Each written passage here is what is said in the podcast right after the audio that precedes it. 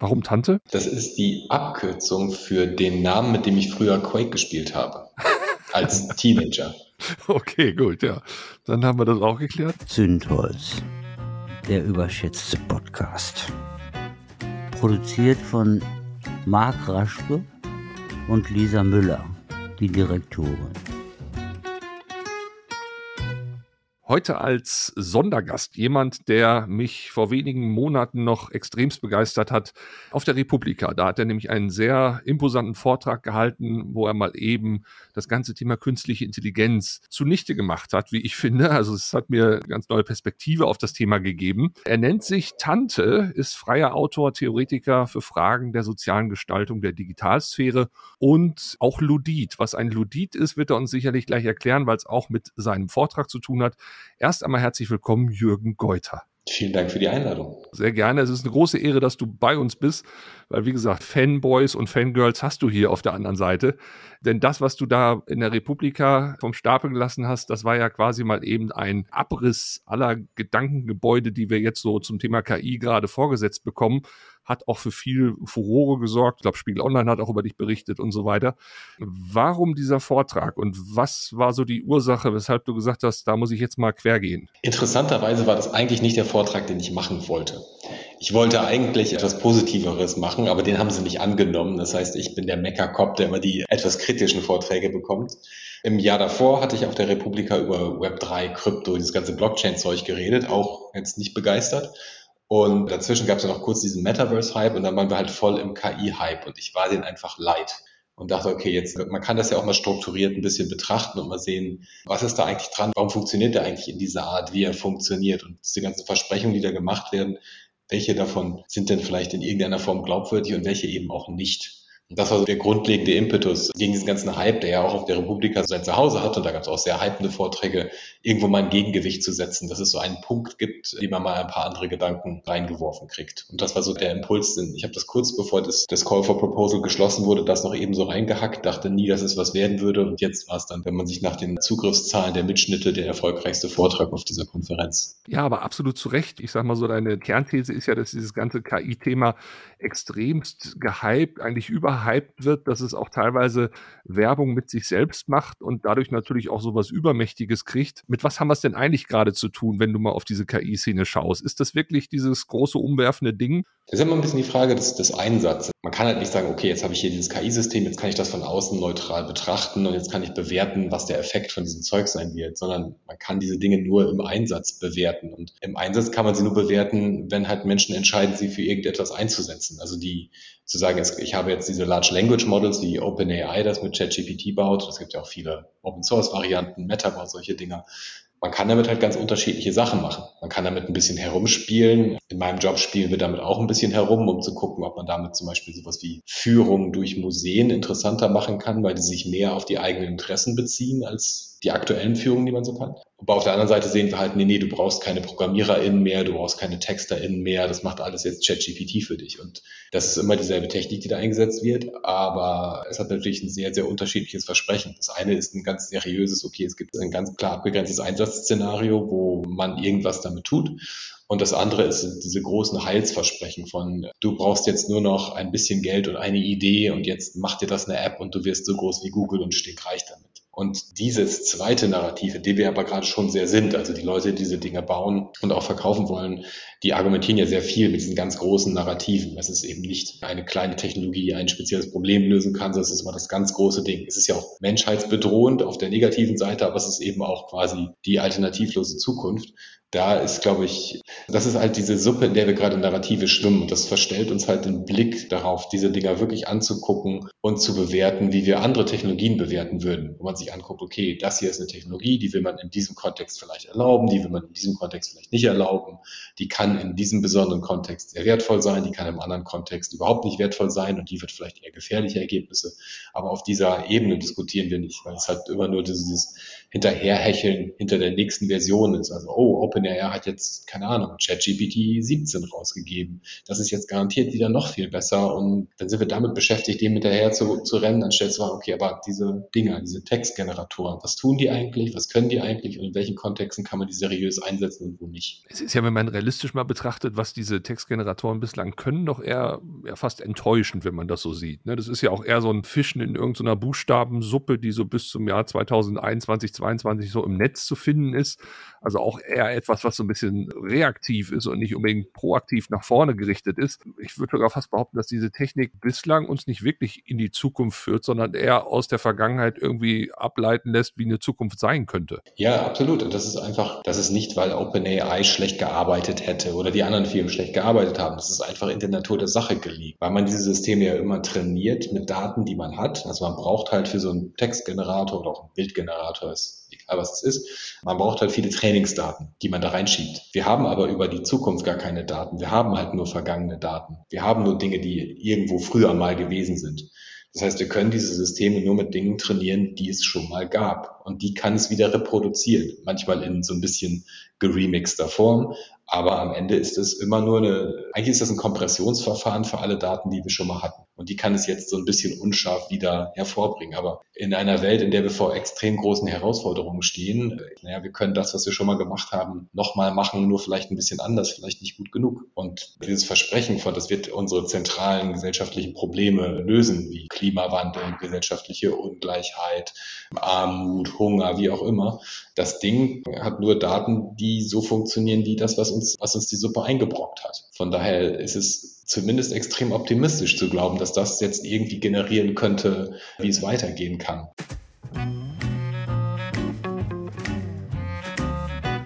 Was soll man sonst noch dazu sagen? Das versteht der Raschke sowieso nicht.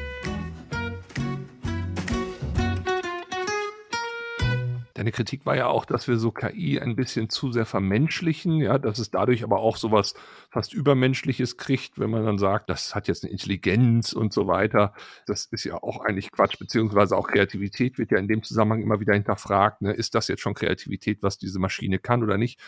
Wie bewertest du das? Ist das Intelligenz? Ist das Kreativität? Also erstens ist das halt immer nur Anthropomorphisierung, aber ich glaube auch, dass diese Debatten am Ende nicht viel bringen. Also wir können jetzt Stunden und Tage darüber debattieren, ob das jetzt Denken ist, was da stattfindet oder nicht. Und dann wirft man sich so lange Definitionen für diese Begriffe entgegen, bis man irgendwie damit zufrieden ist. Aber was wir halt sehen, ist, dass diese, diese Anthropomorphisierung dieser Systeme, es wird halt gesagt, es denkt oder wenn es einen Fehler macht, dann hat es halluziniert. Es wird ja auch gesagt, dieses System lernt. Also alles sehr, sehr menschlich menschliche, sehr Dinge, die wir vor allem mit Menschen oder mit intelligenteren Tieren verbinden. Das hat halt vor allem die Funktion, dass man diesen Systemen das Recht zuspricht, quasi zu handeln. Man würde halt bei, bei klassischen Algorithmen, so in einem Computer, würde man sagen, natürlich dürfen die keine Entscheidung treffen. Das sind zwar Regeln einprogrammiert und die unterstützen Menschen, aber die haben keine Entscheidung zu treffen, weil Entscheidungen werden von Personen getroffen.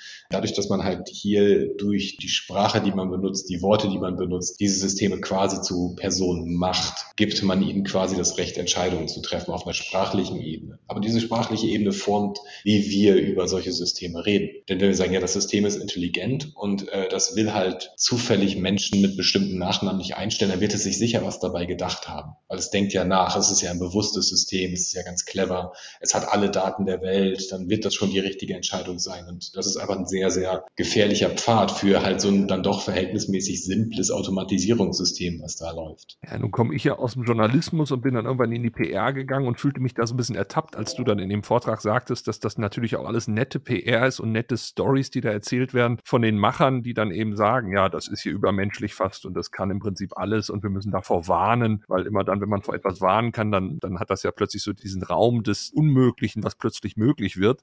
Und das war in der Tat für mich bis dato nicht so klar, dass das im Prinzip auch einfach eine PR-Masche sein kann. Das muss doch aber irgendwann jetzt auch bald mal enttarnt werden, weil ich hatte dich dann auch just nach deinem Vortrag gefragt, dieses Thema exponentielles Wachstum, ist das denn eigentlich auch eine Erzählung, ein Narrativ in diesem Zusammenhang? Und hast du ganz klar gesagt, ja, weil es wird gerade so viel Geld auf diesen Haufen geschissen, auf Deutsch gesagt, dass es am Ende deshalb so eine Dynamik da gerade gibt. Dieser Wissenszuwachs, der da suggeriert wird, der findet faktisch nicht statt. Nee, also wenn man sich nicht die PR-Nachrichten anguckt, sondern halt wirklich die Paper, die gerade so rauskommen, wenn man halt so sieht, was ist denn der Stand der Forschung? Also wir haben in den letzten Jahren schon bei Large Language Models, einfach weil halt mehr Geld da ist, qualitative Sprünge gesehen. Das ist jetzt wenig überraschend, also das ist halt einfach nur eine Materialschlacht. Und wer mehr Material hat, kann halt bessere Ergebnisse erzeugen. Aber alle hoffen halt, dass indem man einfach nur immer mehr Geld drauf wirft und immer mehr Fördergeld drauf wirft, immer mehr Investment drauf wirft, dass man irgendwann jetzt noch bessere Systeme findet, die eben nicht mehr auf diesem dann doch sehr mittelmäßigen Niveau stehen bleiben, sondern dass sie dann plötzlich extrem gut werden. Und da wird dann auch gerne äh, argumentiert, dass jetzt dadurch, dass man KI hat, wird alles viel schneller. Es wird dann immer von diesem Moore's Law, was es früher mal gab für die Beschreibung des, der Leistungszuwächse von Prozessoren, her zitiert, ja, und mit Moore's Law und dann am besten noch Quantencomputer und so weiter. Und dann werden diese KIs alle irgendwann in der Zukunft super groß werden, aber das ist halt nichts, was, was man seriös aus der bestehenden Forschung ableiten kann. Wir sehen verhältnismäßig klar, dass die Qualitätszuwächse, die zum Beispiel bestimmte Large Language Models haben, einfach damit zusammenhängen, dass Leute entweder, dass sie mehr Daten hatten, um zu trainieren, oder mehr Geld hatten, die Daten zum Trainieren nochmal vorzubehandeln. Was meistens bedeutet, dass man einfach für einen Hungerlohn Leute bezahlt, die dann davor sind und Fehler rausbügeln und solche Geschichten machen. Da sehen wir dann so gerade sehr inkrementelle Verbesserungen. Also das Ding wird schon noch ein bisschen besser, aber es ist halt eher nicht so eine exponentielle Kurve, die immer schneller steigt, sondern eher so eine immer weiter abflachende Kurve, die bald eher verhältnismäßig flach läuft, außer jemandem fällt noch was grundlegend Neues ein. Aber wir sehen gerade in diesem ganzen Feld eher wenig grundlegend neue Ideen, sondern alle haben halt diese neuronalen Netze, alle versuchen die halt größer zu bauen, einige versuchen sie vielleicht ein bisschen effizienter zu machen. Jetzt gibt es manchmal halt die Versuche zu sagen, naja, vielleicht können wir die Netze ein bisschen kleiner machen, dann braucht man ein bisschen weniger Strom. Die sind dann zwar ein bisschen schlechter, aber vielleicht immer noch gut genug. Also es gibt da eher so ganz klassische Ingenieurstätigkeiten, wo man jetzt so ein Werkzeug hat und versucht es auf bestimmte Use Cases hin zu optimieren. Aber da sind halt dieses Narrativ von, das wird immer klüger und das überflügelt uns bald und so weiter, findet man darin einfach nicht. Und das zu behaupten, ist halt auch einfach extrem unseriös. Genau, ich würde auch fast sagen, dass es so gewisse Kriterien gibt, sei es jetzt klassisch sowas wie Energie zum Beispiel oder Kühlung solcher Systeme, dass das mhm. auch irgendwann an so natürliche Grenzen stößt, oder? Das hofft man ja mal, dass das irgendwann passiert, aber das dachten wir vielleicht bei Automobilverkehr auch irgendwann mal und trotzdem wird da die ganze Zeit versucht, immer noch mehr rauszuquetschen. Aber ja, als Microsoft ChatGPT in ihre Suchmaschine einbaute, die vorher keiner benutzen wollte und jetzt benutzen sie ein paar Leute, da hat Google halt auch gesagt, naja, wenn wir so ein System bei uns einbauen für Suchanfragen, also das heißt ein Chatbot oder so ein KI-System, was halt mit diesen Suchanfragen irgendwie herumspielt, dann wird jede Suchanfrage für Google äh, ungefähr 20 mal so teuer sein. Und was da an Kosten entsteht, ist halt vor allen Dingen Strom und Kühlung. Da können wir uns mal überlegen, wenn das Ding jetzt wirklich eine große Verbreitung hätte und wirklich den überall ernsthaft benutzt werden würde, wie sehr der, der Strombedarf unserer gesamten IT steigen würde. Im Gegenzug sehen wir aber auch gerade, dass zum Beispiel eben die Zugriffszahlen von ChatGPT jetzt langsam wieder fallen so der erste Hype ist auch wieder abgeklungen. Die, viele Leute benutzen es jetzt dann eben doch nicht mehr so viel. Von daher bleibt es jetzt vielleicht auch erstmal auf so einem Plateau laufen. Aber es ist schon ein, ein großer Faktor, dass wir eben, keine Ahnung, an vielen Stellen darüber reden, dass wir Energie sparen wollen. Und jetzt Leute versuchen mit solchen Large Language Models irgendwie einfachste Mathematikaufgaben zu lösen und dabei das Millionenfach an Strom verbrauchen, weil es ein einfacher Taschenrechner mit einer Solarzelle auch tun würde. Die Frage ist halt am Ende wirklich einfach nur, geht uns erst der Planet aus oder den Investoren das Geld? Und ich bin gerade unsicher, wo die Situation ist. Das ist eine gute Frage. Ich hatte auch neulich im Zusammenhang mit Taschenrechner gehört, dass das eigentlich ein Taschenrechner für Geisteswissenschaftler ist, so eine KI wie ChatGPT und dass man halt trotzdem immer noch ungefähr wissen muss, welches Ergebnis ist denn realistisch, was dabei rauskommt. Also deshalb darf man, glaube ich, das Denken dann doch nicht so komplett abgeben. Aber du hast es auch gerade schon gesagt, diese Technik hat natürlich auch so eine soziale Komponente, also diese Clickworker, die dann in Indien oder sowas sowas befüllen und dann da entsprechend die KI trainieren. Aber dann gibt es ja auch immer wieder so Leute wie zum Beispiel Sascha Lobo, der dann sagt, hier in Deutschland sind so und so viele Jobs unsicher und das wird jetzt für einen ganz großen Change und natürlich auch für eine ganz große Angst dann sorgen. Wie realistisch sind denn solche Szenarien, wenn ich doch höre, dass wir eigentlich jetzt so langsam auch an so ein Plateau kommen, wo man im Prinzip sagt, bis hierhin und jetzt erstmal nicht mehr so schnell weiter? Die, die Frage, ob Jobs ersetzt werden, ist ja keine Frage der Qualität von KI-Systemen. Das ist eine Frage davon, wen Menschen bezahlen wollen. Das heißt, wenn mir ein Unternehmen gehört, dann kann ich jetzt Leute einstellen, die schreiben vielleicht für mich Texte und dann sage ich, pff, mir ist eh egal, wie gut die Texte sind. Ich lasse die jetzt halt mit ChatGPT generieren und schmeiß drei Leute raus. Das kann ich als Besitzer einer Firma natürlich entscheiden, wenn das halt mein Unternehmensprofil ist. Wenn ich natürlich davon lebe, dass ich hochwertige Texte erstelle oder qualitativ hochwertige Informationen aufbereite, ist das vielleicht der falsche Pfad. Aber natürlich gibt es da Bereiche, in denen bestimmte Jobs unter Druck gesetzt werden. Ob man das jetzt in dieser Breite, wie Sascha Lobo das gerne behauptet, machen möchte, weiß ich nicht. Aber ich meine, er bewirbt sich natürlich jetzt auch um Vorträge bei DAX-Unternehmen für die nächsten Jahre und da muss man halt dieses KI-Ding so ein bisschen drehen. Ich glaube, dass da werden jetzt Leute ersetzt oder da werden Jobs ersetzt, in denen Menschen arbeiten. Was dabei halt gerne vergessen wird, ist, dass viele dieser Tätigkeiten, die man mit den Systemen wirklich verhältnismäßig gut automatisieren kann. Das heißt so, ich sage jetzt mal Wegwerftexte schreiben, bei denen es eigentlich auch egal ist, was es ist. Ich arbeite ja in so einer Designfirma, da braucht man häufiger mal so Illustrationen, die nur so ein bisschen einem Ideen geben oder so grob skizzieren, was etwas sein könnte. Sowas kann man auch super mit diesen Tools generieren. Da hat bisher halt jemand gesessen, hat es gemacht, das macht jetzt niemand mehr. Ich muss dabei rauchen, sonst hält man das sowieso gar nicht aus. Wahrscheinlich wird das mit dem Rauchen auch wieder rausgeschnitten, ist ja logisch. Genau wie mit dem Alkohol. Diese Jobs haben häufig die Eigenschaft, dass es Jobs waren, mit denen junge ArbeitnehmerInnen das Handwerk lernen. Texte, bei denen es nicht so wichtig ist, wo es vielleicht einfach nur darum geht, eine Fingerübung zu machen. Designs, bei denen es eben auch nicht so ganz wichtig ist, wie perfekt es ist, aber wo man einfach langsam reinkommt. Das heißt, die Jobs, die wir jetzt ersetzen werden, sind vor allem die Einsteigerjobs, sage ich mal, oder die sehr einfachen Jobs, wir alle sind aber mal durch so Einsteigerjobs gegangen. Niemand fängt ja an als perfekt ausgebildete Person, die alles kann. Wir mussten alle lernen und mussten Erfahrungen sammeln. Was wir uns gerade abgraben, ist unser zukünftiges Personal. Durch diesen Push, wir müssen jetzt alle ersetzen und guck mal, wen wir alles ersetzen können, weil immer vergessen wird, du nimmst deine Hypothek auf deine Zukunft auf. Weil in zehn Jahren sagst du plötzlich, ich finde niemanden gut ausgebildetes mehr mit Erfahrung, der für mich halt die wichtigen Sachen machen kann. Ja, weil alle gesagt haben, die Einstiegsaufgaben automatisieren, werden sie weg. Und darauf hat mir noch keiner eine gute Antwort gegeben, wie man damit umgehen möchte. Das ist in der Tat eine Perspektive, die ich auch noch nicht so bedacht habe, weil in der Tat ist ja damit erstmal so eine Spielfläche auch weg für viele, die sich ausprobieren wollen, erstmal so ein bisschen reinkommen wollen.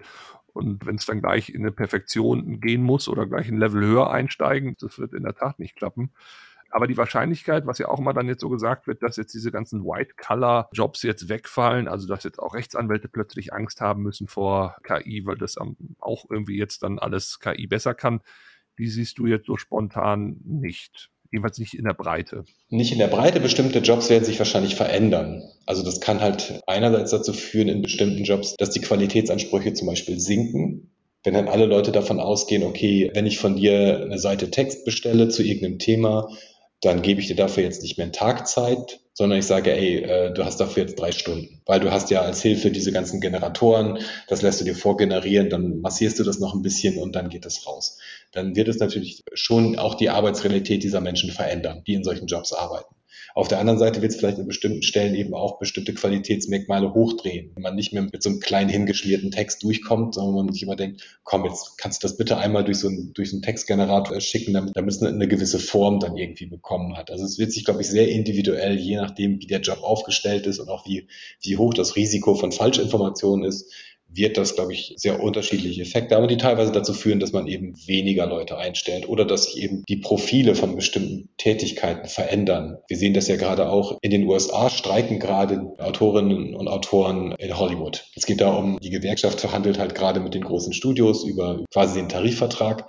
Die AutorInnen wollen halt quasi den Einsatz von KI zur Erzeugung von Drehbüchern verbieten und sagen, nee, wenn du halt mit uns zusammenarbeiten willst, dann machen wir nicht KI, weil deren Sorge natürlich ist, dass man eben nicht mehr für das Schreiben eines Drehbuchs bezahlt wird, halbwegs fair. Das ist ja auch eine Schweinearbeit, das zu machen, sondern dass dann halt Netflix kommt, generiert halt irgendwelchen mittelmäßigen Scheiß zusammen und du kriegst den dann als Autor oder als Autorin hingeworfen, kriegst halt nur noch einen Bruchteil des Geldes, weil du es ja nur in Anführungszeichen leicht überarbeiten musst. Natürlich schreibst du es faktisch doch neu, weil es einfach zu schlecht ist, aber diese Wahrnehmung davon, hast du etwas geschrieben oder hast du es in Anführungszeichen nur überarbeitet? Solche Effekte werden wir, glaube ich, an vielen Stellen sehen, wo eben bestimmte menschliche Arbeit halt entweder entwertet wird oder eben auch das bisschen Arbeit, was Menschen noch reinstecken, einfach viel größere Relevanz hat. Ich generiere mir jetzt viele, viele Seiten Text mit ChatGPT, die ich dann an AuftraggeberInnen rausgeben muss. Und eine Person muss das halt jetzt mal schnell checken, ob das alles stimmt, was da drin steht, weil ich will natürlich keine falschen Informationen rausgeben. Früher, wenn sie es selber geschrieben hätte, dann hätte sie auch die Recherche gemacht, hätte gewusst, ob das stimmt. Jetzt muss die Person das halt mal eben schnell so bewerten, ob das wohl hinkommen könnte oder nicht das Risiko, dass ich halt falsche Informationen raushaue, wird natürlich viel größer. Das heißt, es könnte natürlich auch dazu führen, dass bestimmte Menschen in bestimmten Rollen vielleicht dadurch sogar mehr Verantwortung und mehr Geld bekommen, aber es ist halt extrem individuell und auch extrem dynamisch. Also würde mich zum Beispiel nicht wundern, dass wenn bestimmte, sage ich jetzt mal, das ist ein blödes Wort, aber bestimmte Formen von Content, wir werden viel mehr von diesem generativen Zeug in den nächsten Monaten sehen. Und wir haben ja in den letzten Monaten auch einiges davon schon gesehen. Und die Frage ist halt, wie reagieren die Menschen drauf? Sind sie bereit, dass, dass sagen wir mal, Beispiel mediale Inhalte alle ein bisschen mittelmäßiger werden?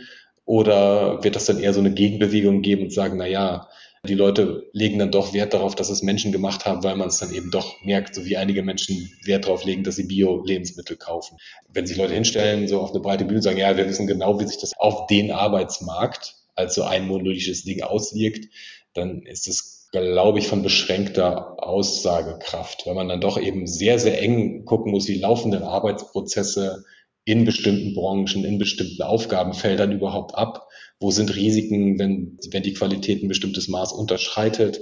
Und deshalb ist es, glaube ich, sehr, sehr individuell, wie sich das in unterschiedlichen Bereichen äh, ausgestalten wird. Und ich glaube nicht, dass Anwälte, Anwaltsschreiben sind im Prinzip auch nur noch vorlagenbasiert. Das Ding sieht eigentlich immer gleich aus. Es geht aber darum, dass mein Anwalt genau verstanden hat, was meine Situation ist, damit er die richtigen Textblöcke auswählt, sie richtig zusammenfügt und dann den einen wichtigen Satz da reinpackt, der dazu führt, dass ich eben mein Recht bekomme oder dass ich eben den Prozess gewinne, wie auch immer so. Ich glaube, dieses Ja, ja, dann werden Anwälte ersetzt, das verkennt, dass die Realität von Anwälten heute eh schon in der reinen Textproduktion quasi weitgehend automatisiert ist weil deren Arbeit ist eigentlich was ganz anderes. Zusammenhang mit so Prozessen hattest du ja auch diesen schönen Vergleich in deinem Vortrag damals zum Taylorismus, der ja auch seinerzeit seinen Durchbruch fand, weil man eben gesagt hat, es muss nicht mehr jeder alles wissen, sondern ein gewisser Produktionsprozess wird halt in kleine Häppchen zerteilt und die Arbeiter wissen dann ungefähr noch, was sie zu tun haben, aber haben nicht mehr so das große Ganze im Blick. Und da fand ich es spannend, dass du gesagt hast, im Prinzip das, was damals vermeintlich erfolgreich war, wird jetzt gerade mit KI wieder versucht. Da gibt es dann ganz wenige, die ganz viel wissen und die anderen sind nur noch so prozesshaft und in Teilen auch nur noch dran beteiligt. Und da ist ja dieses schöne Beispiel dann gekommen von dir mit diesem Ludismus, ja, den habe ich dann da auch kennengelernt. Da wirst du gleich bestimmt noch was erzählen, denn du sagst ja selbst, du bist Ludit. Was ist das? Die Luditen kennt man in Deutschland meistens unter dem übersetzten Begriff Maschinenstürmer. Und die Luditen haben eine extrem schlechte Presse. Wenn man Ludit oder Maschinenstürmer hört, das ist eine Beleidigung, das ist eine Abwertung, das sind Leute, die haben es nicht verstanden, die hassen einfach Technologie. Das waren ja damals die Weber, die haben auch die Maschinen kaputt gehauen, weil sie Maschinen gehasst haben und so weiter. Das ist aber nicht die Realität. Die Luditen, der Begriff beschreibt halt eben genau die Textilarbeiter, es waren eigentlich nur Männer damals, die Textilarbeiter in Großbritannien. Zuvor war halt der ganze Prozess der Textilarbeit sehr, sehr manuell. Also man hat halt manuelle Webstühle, das war halt Handwerk. Man hatte halt einen Meister, der wusste, wie das funktioniert, der hat Lehrlinge ausgebildet und irgendwie war das doch ein sehr involvierter Prozess. Da wurden dann die Power Looms eingeführt, also Webmaschinen. Das heißt, man hatte halt die Dampfmaschine gefunden, man konnte jetzt halt Webmaschinen äh, automatisiert betreiben. Das dauerte zwar ein paar Jahre, bis die wirklich an dem Punkt waren, dass die Dinger wirklich was konnten, aber das war so die, die Bewegung, die man da feststellen konnte.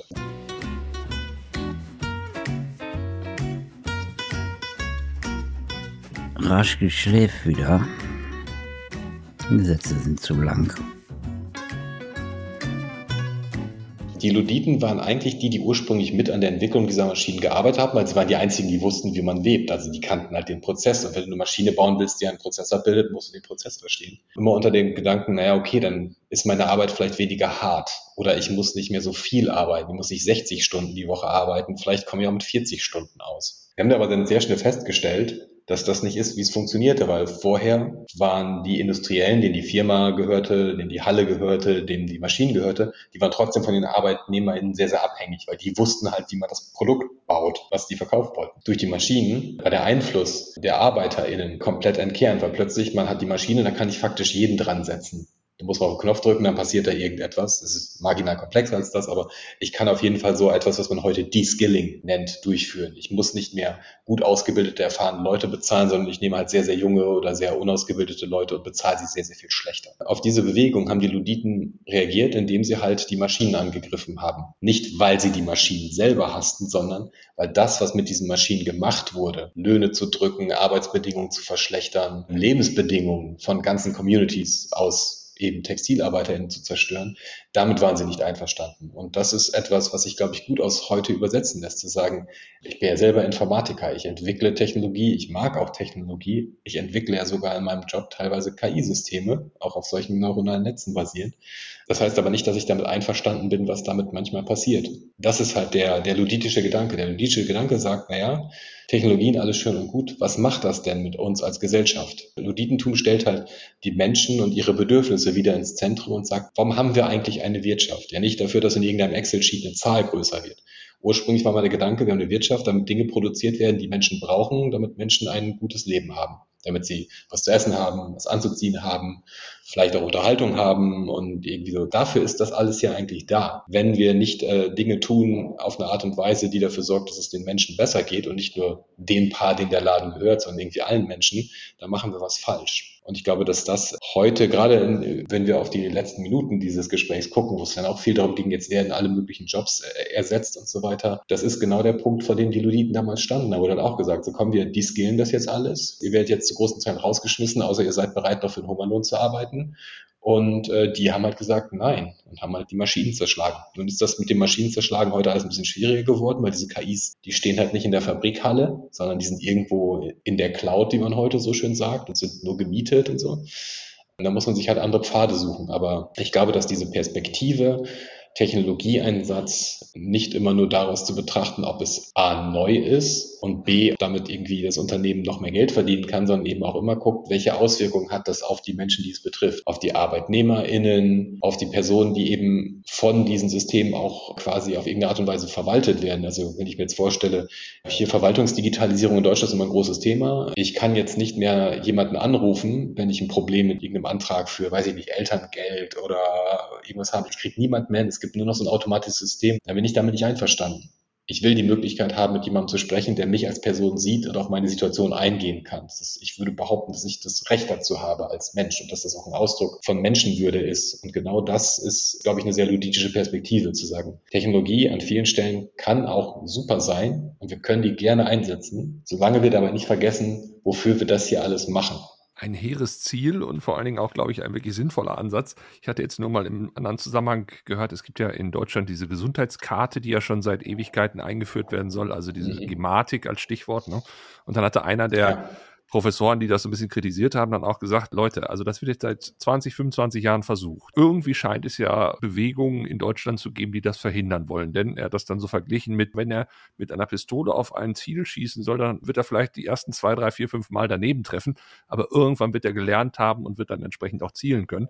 Wenn man aber nach 25 Jahren nicht wirklich trifft, also eine Gematik aufbaut, die dann auch wirklich für uns alle eine Verbesserung erzeugt, dann scheint es irgendwelche Trägheiten im System zu geben, die das nicht wollen. Und dann hat er auch gesagt, ja klar, ich meine, so eine Technik erzeugt Transparenz und Effizienz. Und wenn man den Durchschnitt nimmt, dann will mindestens die Hälfte, die unter dem Durchschnitt liegt, diese Transparenz und diese Effizienz vielleicht nicht. Und das könnte ja eventuell auch so eine Art passiver Ludismus sein, dass man an vielen Stellen auch einfach gewisse Dinge erst gar nicht vorantreibt. Also man muss die Maschine quasi gar nicht kaputt machen, aber man ist halt einfach ein bisschen auch Sand im Getriebe. Wäre das nicht eine Lösung? Das gibt es auf jeden Fall. Ich habe, bevor ich hier in meinem jetzigen Job arbeite, arbeitete, habe ich in der Industrieautomatisierung gearbeitet. Also wirklich in so Fabrikhallen und irgendwelche Paletten von A nach B fahren und wie auch immer. Und da gab es auch immer wieder die Situation, dass dann halt die Führungsebene der Unternehmen immer mehr Technologie einführen wollte, um eben auch, es wurde immer gesagt, der Prozess muss rationalisiert und optimiert werden, äh, sehr tayloristisch, aber häufig ging es auch eben darum, die MitarbeiterInnen zu überwachen und unter Druck zu setzen, dass da die Leistungszahlen hochgehen. Und da, ich erinnere mich an eine Situation, wo denen irgendwelche komischen Barcode-Scanner gegeben werden sollten, also so tragbare Barcode-Scanner, so quasi wie dickere Handys,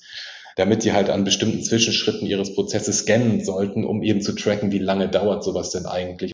Was diesen Menschen dann halt immer aus Versehen passiert ist, diese Scanner waren halt verhältnismäßig teuer und äh, dauerten lange in der Beschaffung.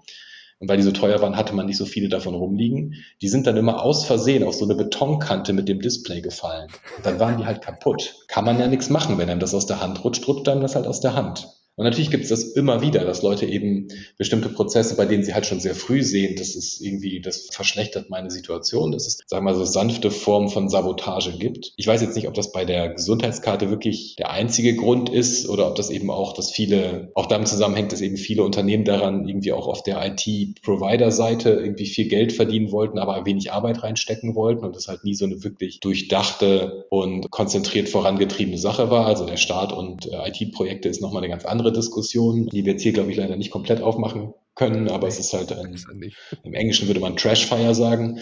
Das ist, glaube ich, manchmal ein bisschen komplexer. Natürlich gibt es schon auch bei Personen manchmal, und ich merke das auch selber an mir so, wenn ich im Supermarkt stehe und es gibt da diese Selbstscan-Kassen, wo ich dann quasi noch die Arbeit des Scannens und so weiter selber machen soll. Das heißt, der Supermarkt will nicht mehr mehr Menschen bezahlen, die das ganze, diesen ganzen Bezahlvorgang machen, sondern ich soll das bitte auch noch unbezahlt tun. Da weigere ich mich auch gerne, muss ich zugeben. Und das sehen wir halt an vielen Stellen, dass Menschen eben dann doch begreifen, dass manchmal Technologien eingeführt werden, die ihre Situation einfach signifikant schlechter machen. Und auf der anderen Seite, wir sehen ja auch, wenn ein Unternehmen was eingeführt wird, bei dem wirklich, keine Ahnung, die Arbeit einfach deutlich leichter wird. Man baut halt ein bisschen um und plötzlich muss ich mich nicht mehr den ganzen Tag bücken und mir tut der Rücken abends nicht mehr weh, dann nehmen Leute sowas sofort an. Dinge, die, die das Leben in irgendeiner Form verbessern, werden angenommen und die haben durchaus auch dann manchmal Produktivitätsbeiträge. Und ich finde es auch legitim, als Mitarbeiterin oder als, als Mitarbeiter an bestimmten Stellen in so einen, sag ich jetzt mal, passiven Widerstand zu treten, wenn man halt merkt, dass etwas Problematisches passiert. Ich, man kann da, glaube ich, nicht stehen bleiben. Ich glaube, man muss dann auch mal irgendwie zum Beispiel sich gewerkschaftlich organisieren und dann überhaupt mal drüber reden, okay, was passiert da eigentlich, warum soll das passieren und warum wollen wir das nicht? Damit man da auch dann irgendwann mal grundsätzlich rankommt und nicht immer nur in dieser Pause-Taste hängen bleibt, weil im Prinzip ist ja so dieses, ich streue Sand ins Getriebe, damit kann man Sachen verlangsamen, aber im Zweifel irgendwann wird es dann doch eingeführt, wenn das nur genug gewollt wird. Ich glaube, das reicht nicht, aber es kann ein wichtiger erster Schritt sein, um die, das Gespräch zu ermöglichen. Ähm, es gab vor einigen Wochen einen Bericht aus, ich glaube, es war ein interner Bericht von Amazon, der irgendwie rauskam, wo sie halt darüber diskutierten, wie man halt bei den Leuten, die die Amazon-Pakete packen, das ist ja ein super hochgetakteter Job und auch ein harter Job, weil ständig hoch, runter Sachen einpacken, ist körperlich auch super anstrengend, wo sie dann feststellten, äh, durch ihr sehr, sehr genaues Tracken, dass die Menschen teilweise zum Beispiel beim Übergang von einem Paket zum nächsten sogenannte Micro-Rests, also Mikropausen hätten und wie man die noch wegoptimieren könnte. Du verheizt da halt Menschen. Dass Menschen mal zwischendrin einmal kurz durchatmen, ist jetzt keine absurde Forderung. Das ist auch nichts, wo du das Recht hast, das bis zum letzten weg zu optimieren. Denn Menschen brauchen halt manchmal auch kurz einmal eine Pause wir sind halt gerade äh, sehr stark in vieler Hinsicht auch vor KI. Also es ist jetzt nicht ein reines KI-Thema. Sehr in diesem, nee, nee, wir müssen immer mehr aus den Menschen rausquetschen, immer mehr aus den Menschen rausquetschen. Und ich glaube, das wird einfach der, der Realität nicht gerecht. Menschen haben halt bestimmte Rechte und Bedürfnisse und wenn man halt Menschen einstellen möchte, um Geld damit zu verdienen, dann muss man halt diese Baseline einhalten. Und das bedeutet, dass die auch mal aufs Klo gehen und das bedeutet auch, dass die mal irgendwo ein Wasser trinken, wenn man ihnen deshalb nicht auf den Zeiger geht. Genau, da hatte ich auch gehört, mal irgendwie ein Schlachthof, der mit Windeln arbeitet, damit die Menschen nicht während der Schlachtung zum Klo müssen. Ich soll hier eine Werbepause, ja, eine Werbepause ankündigen. Das lohnt sich nicht bei den wenigen Zuhörern. Aber ich glaube, das war auch so der Geist, in dem wir damals äh, in der Republika Halle 4, glaube ich, war es, waren, als dann dein Vortrag zu Ende war und wir alle dachten, yo, endlich haben wir es verstanden, wir können noch was dran tun, beziehungsweise wir müssen eigentlich die Technik wieder zu uns Menschen zurückholen und sagen, äh, du bitte Technik bist für uns da und nicht umgekehrt. Ich glaube, das war dann auch so der Spirit, der dann auch so in die Welt ging. Und ich hoffe, dass wir den heute jetzt im Rahmen dieses Podcasts auch so ein bisschen rüberbringen konnten. Denn, wie du ja schon sagst, also man könnte noch tausend Themen da aufmachen.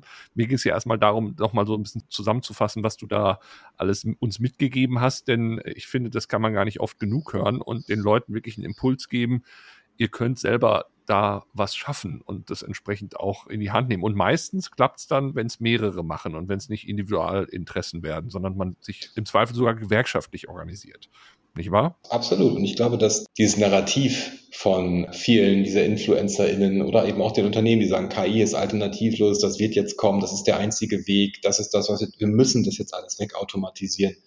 Was dieses Narrativ halt versucht, ist genau eben zu sagen, nein, nein, ihr könnt euch nicht organisieren, ihr könnt nicht mitsprechen und ihr habt überhaupt kein Recht mitzuentscheiden. Und ich glaube, das Wichtigste ist, dass man sich darüber bewusst ist, dass man das Recht sehr wohl hat und dass man sehr wohl Dinge tun kann um den Leuten wirklich ein bisschen dieses Gefühl von Machtlosigkeit zu nehmen, das, in das man sehr, sehr leicht fallen kann gerade. Ich glaube, das kriege ich auch immer von meinen FollowerInnen dann so mitgeteilt. Ich bin mal so negativ in dem, was ich da so zeige, aber ich glaube, das ist ganz gut, dass wir heute mal mit diesem Podcast hier auch schließen, indem wir eine sehr konstruktive Botschaft haben. Ihr könnt euch eure Zukunft selber schaffen. Ihr könnt es auch wieder an euch reißen, das Thema.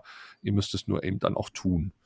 In diesem Sinne, an dieser Stelle wieder mal tausend Dank, denn das, was wir besprochen haben, glaube ich, ist äh, wirklich für viele auch nochmal wieder hoffentlich erhellend gewesen, so erhellend, wie es für mich war. Wenn man deine Arbeit irgendwie unterstützen möchte oder dich irgendwie weiter verfolgen möchte, wo kann man das? Eigentlich findet man mich auf allen bekannten Plattformen unter entweder Jürgen Geuter oder Tante, manchmal auch beides. Sonst ein guter Ort ist immer meine Website tante.cc. Da landet eigentlich alles eben auch Mitschnitte von irgendwelchen Vorträgen oder wenn ich mal was schreibe. Ich glaube, das ist der, sind so die besten Einfallstore, sage ich jetzt mal. Auf jeden Fall, wir werden dich weiter begleiten, auch wenn du es nicht mitkriegst, aber wir werden auf jeden Fall auch bei der nächsten Republika sein. Ich denke mal, du hast schon heute auch wieder zumindest die Ambition, da aufzutreten, oder? Ja, es ist halt immer ein bisschen die Frage, ob das äh, klappt. Ich meine, man muss ja immer durch den Auswahlprozess gehen und es muss dann was Gutes einfallen. Ich meine, es ist ja noch ein bisschen hin. Es ist ja Ende Mai dann erstmal nächsten Jahres, von daher Mal gucken, was ich bis dahin getan habe oder ob ich irgendwas zu sagen habe bis dahin. Also ich kann mir nicht vorstellen, dass du nichts mehr zu sagen hast. Und ich finde auch, dass so Stimmen wie du einfach gehört werden müssen. Deshalb, wie gesagt, vielen Dank nochmal. Dein Wort in das Ohr des Republika-Programmkomitees. Ja, bis dann. Tschüss. Danke für die Einladung. Tschüss.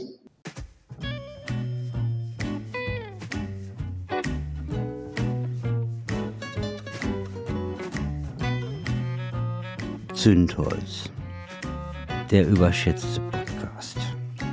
Titel gesprochen von Dr. Alexander Risse.